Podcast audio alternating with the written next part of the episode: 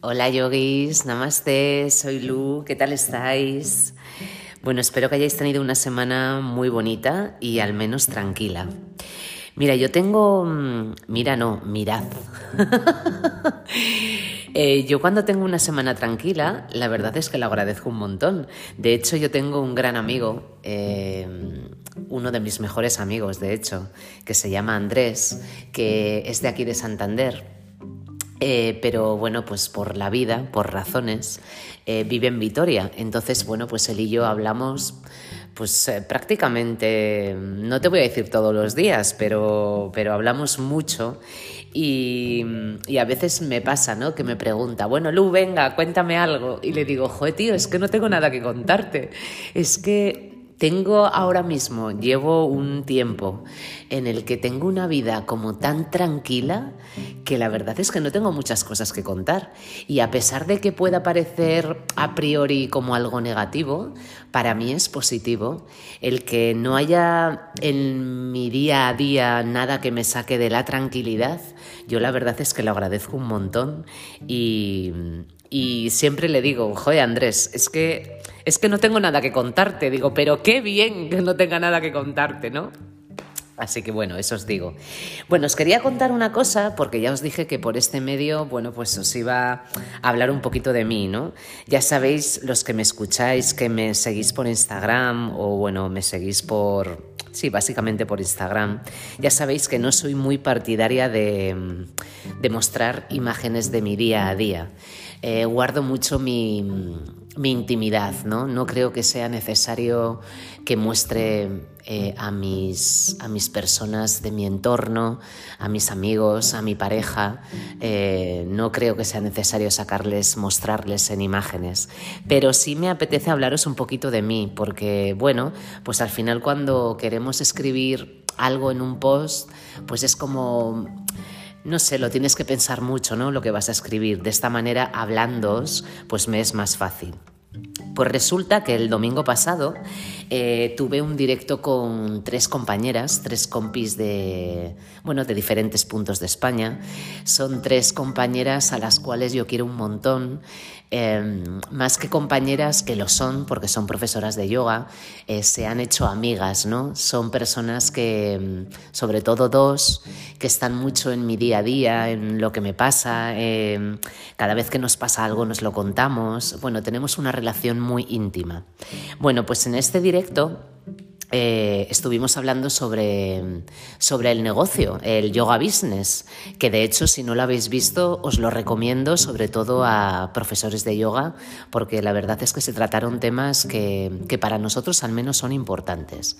Bueno, pues en un, uno de los apartados de los que estuvimos hablando se trató el tema del dinero, del dinero, no de la energía del dinero como tal, que bueno, también se dio alguna pincelada, sino de de, del cobrar o no cobrar o cuánto cobrar por las clases de yoga. He tenido muchísimos, pero muchísimos mensajes por privado. He tenido unas charlas súper interesantes con bastantes profesores de yoga, profesores y profesoras, sobre este tema, sobre el cuánto cobrar en las clases, eh, si clases gratuitas sí, clases gratuitas no, si hay que subir los precios de las clases. Y bueno, en el directo esto lo hablamos cada una desde su punto de vista. Eh, por ejemplo, Ana, Ana no tiene clases gratuitas. Eh, Adri tampoco, yo tampoco, pero por ejemplo Lore sí. Lore considera que la primera clase de, que ofrece a sus alumnos él no la cobra, bueno, pues porque ese sentir es el suyo y, y es correcto. El tema es que, bueno, dentro de estos mensajes, pues ha habido diferentes opiniones, ¿no? Eh, la gran mayoría, no sé si por suerte o por desgracia, me hablaban chicas, sobre todo han sido chicas, que, bueno, pues como ellas eh, en la zona en la que viven, el producto que ofrecen, como sus clases de yoga, el, el negocio en esa ciudad está como impuesto que las primeras clases de yoga son gratuitas, pues a ellas las daba miedo cobrar esa primera clase, pues por el qué dirán, por el no salirse de la línea marcada en su zona de trabajo y demás, ¿no? Y bueno, pues es un tema que, que es curioso. Yo eh, desde aquí, si, bueno, si os puedo ayudar con mi opinión o con mi experiencia, ¿no? Yo decidí que la clase de prueba no la iba a cobrar al principio, bueno, pues sobre todo por falta de confianza en mí misma, porque mm, yo cuando terminé mi formación de yoga, yo justamente abrí la sala de yoga. De hecho, los últimos meses de formación ya estaba reformando la el local, el local que, que cogí para, para abrir la sala. Y mm, y yo terminé mi formación y automáticamente abrí mi sala de yoga. Mis primeros alumnos prácticamente eran eh, mis amigos, mis amigas, gente conocida, gente muy allegada. Y bueno, pues desde esa mm, falta de confianza en ti misma, desde esa inseguridad, desde esa mm, carencia que tú tienes en ese momento, porque bueno, pues te enfrentas a, mm, a empezar una profesión que hasta ahora simplemente tú la veías como un hobby, eh, como practicante de yoga. Yo acudía cuatro veces a la semana a practicar yoga y era mi hobby, bueno, y lo sigue siendo, pero di el salto a, hacerse mi, mi, modo de vida. Y bueno, pues desde aquí, pues pues tienes muchas inseguridades y, y, entonces es como que la primera clase no la, yo no la quería cobrar porque era como que así yo no me comprometía tampoco a nada. Ni comprometía al alumno que llegaba a clase, ni yo me comprometía tampoco. Pasó un tiempo y, y bueno, y me di cuenta que, es que cuando un alumno nuevo acudía a mi sala, por mucha práctica que él tuviera eh, de manera personal, yo me volcaba mucho en esa persona, pues porque al final no me conoce, no conoce cómo dirijo las clases, cómo me expreso, bueno, pues no sabe nada de mí. Entonces yo cuando cuando tenía un alumno nuevo en clase, para mí era un esfuerzo multiplicado por mucho. Em, y entonces hubo un momento en el que dije, pues pues creo que voy a empezar a cobrar las clases, porque a mí el mero hecho de que venga alguien a probar me supone un gran esfuerzo. Bueno, lo tenía en la mente, no sabía si hacerlo o no hacerlo, y cuando empezó todo esto de la pandemia, que se redujeron muchísimo los aforos, pues empezó un problema con esto de las clases gratuitas, que la gente me decía que iba a venir a clase y no aparecía, entonces al no al no venir, ese hueco que esa persona eh, había reservado se quedaba vacío. Y se quedaba vacío, y no solo es que se quedara vacío, sino que uno de mis alumnos no podía acudir a clase porque ese hueco ya estaba ocupado. Y entonces ahí fue cuando me di cuenta que, eso lo tenía que cambiar, que no podía ser. Y entonces pasé de, de no cobrar a cobrar mi clase suelta 15 euros. Os puedo asegurar que desde esto, esto que os estoy contando ha sucedido como hace dos años, un poquito, sí, más o menos hace dos años, y desde ese momento todas las personas que vienen a probar pagan su clase y como ya han pagado su clase y si, si, no vienen, no es que no vengan a clase, es que encima pierden el importe que han pagado por la clase, pues no falta nadie. Nadie. Entonces, ¿cuál es la reflexión a todo esto? que a las, a las cosas eh, que no le ponemos un precio, que no le ponemos un valor, hay muchas personas que precisamente por eso no lo valoran. Es como que necesitas tú hacer un pequeño esfuerzo para obtener una recompensa. Y, bueno, y a mí la verdad es que me va bien. Además de todo esto, em, Actualmente voy a hacer cuatro años de profesora de yoga. Estoy muy segura de lo que ofrezco a mis alumnos. Estoy muy segura de mi, eh, de mi capacidad para enseñar yoga y, y, no necesito, la verdad, tener ese gancho ¿no? De, una clase gratis para que la gente venga a mi sala. Ya he pasado por eso. Ahora tengo otros miedos ¿no? diferentes, pero, pero este ya lo he superado. Entonces, bueno, pues simplemente os cuento esto eh, yo con todas las personas que he hablado, que se han puesto en contacto conmigo, primeramente para darme las gracias por el directo y por lo que habíamos hablado y con la franqueza y honestidad con lo que lo habíamos hecho, eh, a todas les he dicho lo mismo, que se den valor, que nos tenemos que dar valor como profesores de yoga. No solo enseñamos asana y enseñamos meditación y pranayama, somos personas con una gran empatía, con una escucha activa, eh, nuestras salas de yoga se convierten en espacios de recogimiento, de, de es una zona de confort al final para nuestros alumnos. Nuestros alumnos aquí muestran su vulnerabilidad, muestran sus eh, momentos bajos y nosotros, nosotras, en cierta forma, les servimos de apoyo. Podríamos decir que es, hasta una terapia ¿no? para algunas personas. Entonces ya no solo es las asanas que enseñemos o las técnicas de pranayama o estados de meditación a los que consigamos que lleguen nuestros alumnos. Em, nuestro tiempo vale dinero porque el cariño con el que tratamos a nuestros alumnos, eso también vale dinero. Así que yo desde aquí eh, no intento convencer a nadie, pero bueno, esto es lo que, esto es lo que os quería contar sobre este tema. Y bueno, y, dejando esto a un lado, que, que además me gusta mucho bueno, pues que el podcast, eh, además de hablar sobre filosofía pura y dura del yoga, bueno, pues también contándoos mis experiencias eh, en, en, el mundo del yoga como profesora, como estudiante, como practicante, bueno, pues también es yoga, ¿no? Compartir es yoga, compartir desde la humildad, desde las cosas que me pasan en primera persona, que también me equivoco, también es yoga.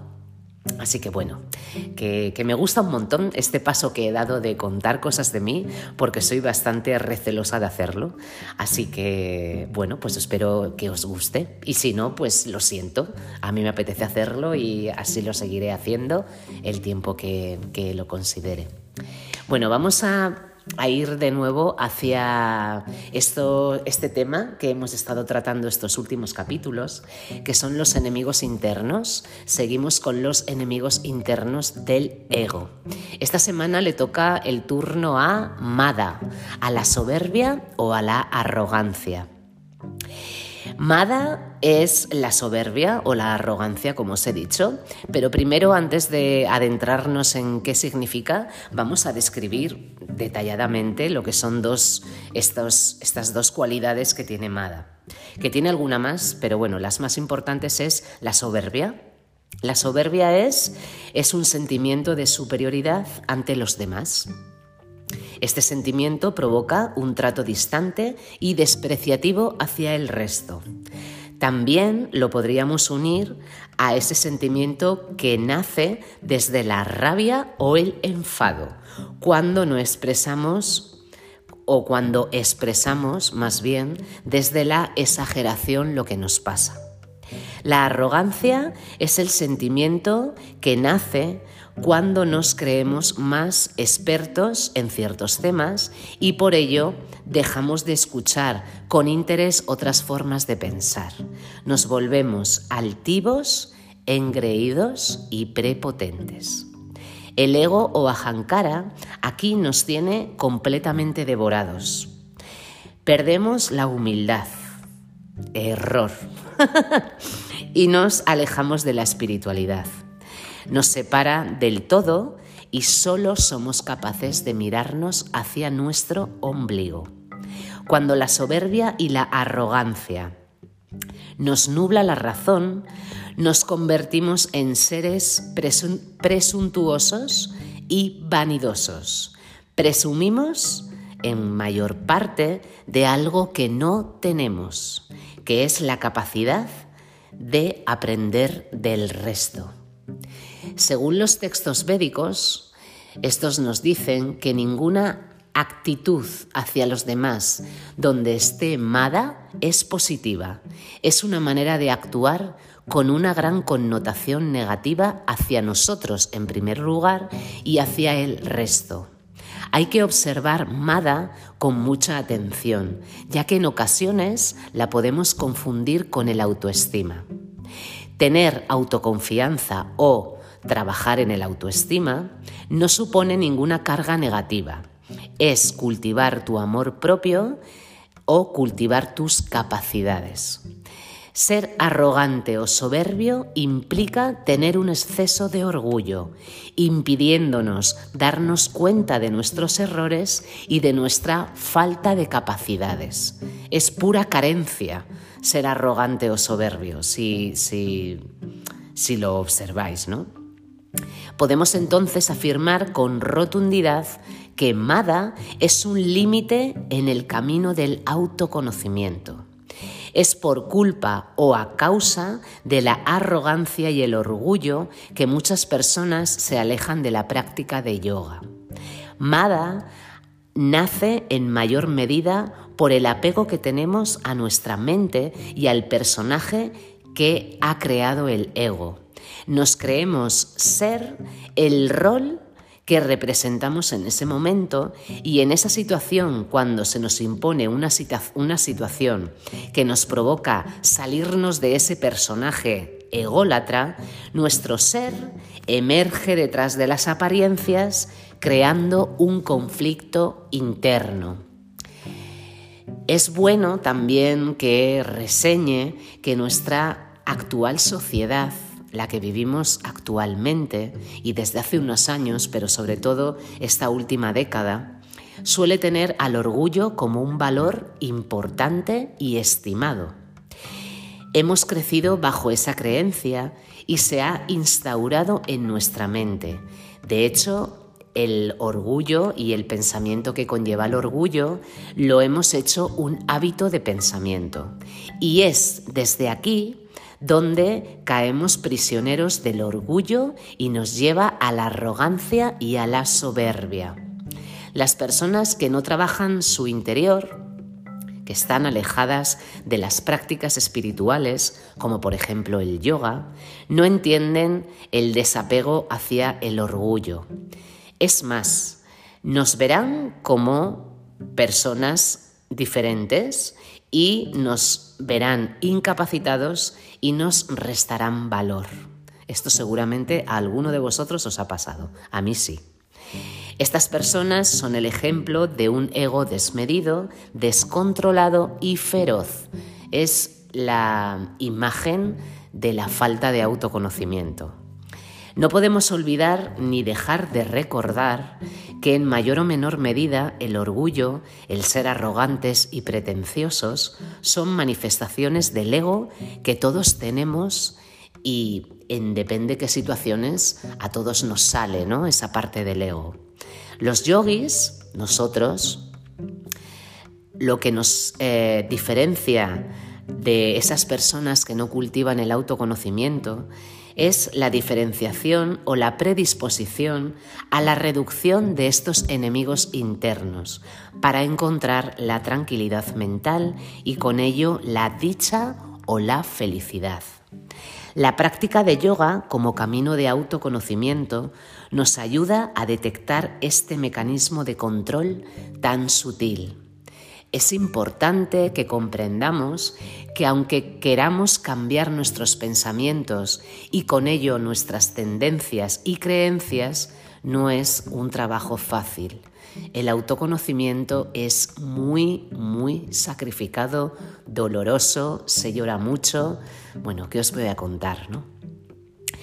Tengo que contaros también que por mucha asana que hagamos, no transforma este aspecto de nosotros.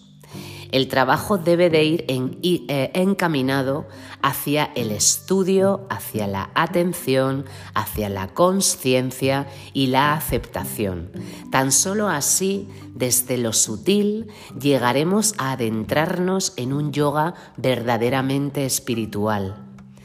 Es el yoga que verdaderamente nos transforma el yoga solo visto como asana no es el camino, de verdad que no.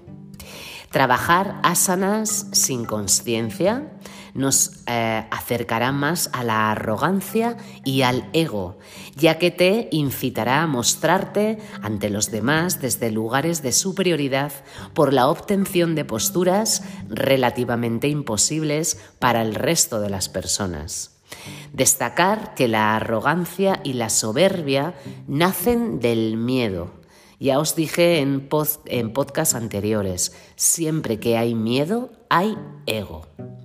El miedo a no poder, al ridículo, a mostrar nuestras debilidades emocionales, refuerza amada. ¿Qué valores debemos cultivar para hacer desaparecer o minimizar Mada? Bueno, pues los mismos que para todo el camino espiritual. La confianza, la empatía, la aceptación, la humildad, la generosidad, la compasión y el agradecimiento. En definitiva, como podéis escucharme, la humanidad es así, con estas cualidades, en su estado más puro. Bueno, pues dicho esto, os dejo que reflexionéis un poquito sobre la arrogancia, el orgullo, la soberbia, todo eso que nace cuando nos pasa algo que entra en conflicto con lo que nosotros pensamos, con lo que nosotros creemos y, nos hace posicionarnos eh, como en unos peldaños superiores ¿no? a, lo que, a lo que está sucediendo. Y desde aquí, pues desde la arrogancia, eh, lo que solemos tender a hacer es dar lecciones morales y éticas a los demás. Bueno, pues cuando esto os pase, eh, daros cuenta, esto es lo más importante, te das cuenta de en la posición en la que te has puesto em, y, baja, baja un poco los humos, que se suele decir, y acepta que, que otras maneras de actuar, que otras maneras de pensar forman parte de la vida, de la tuya y la de los demás, y que no tienes por qué dar lecciones morales a nadie. Simplemente escucha, observa, y aprende.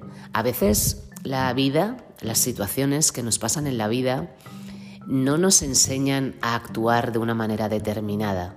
A veces la vida nos enseña a cómo no tenemos que actuar. Em, y otras veces también nos enseña a mostrar lo que hemos aprendido. Todo se basa en, no sentirte superior superior a nadie en saber que todo lo que te pasa en la vida lo podemos ver como un ataque, lo podemos ver como un aprendizaje, lo podemos ver como una manera de enseñanza hacia, hacia ti y hacia los demás. Y todo esto se trabaja, bueno, pues aceptando que cada persona es como es, que las situaciones son como son y que lo único que puede cambiar todo eso que pasa en el exterior es como tú interpretes eso que está pasando. Así que mm, daros cuenta cuando os empecéis a sentir superiores a alguien y no lo hagáis, porque simplemente tú estás en un camino de aprendizaje y la otra persona está en otro.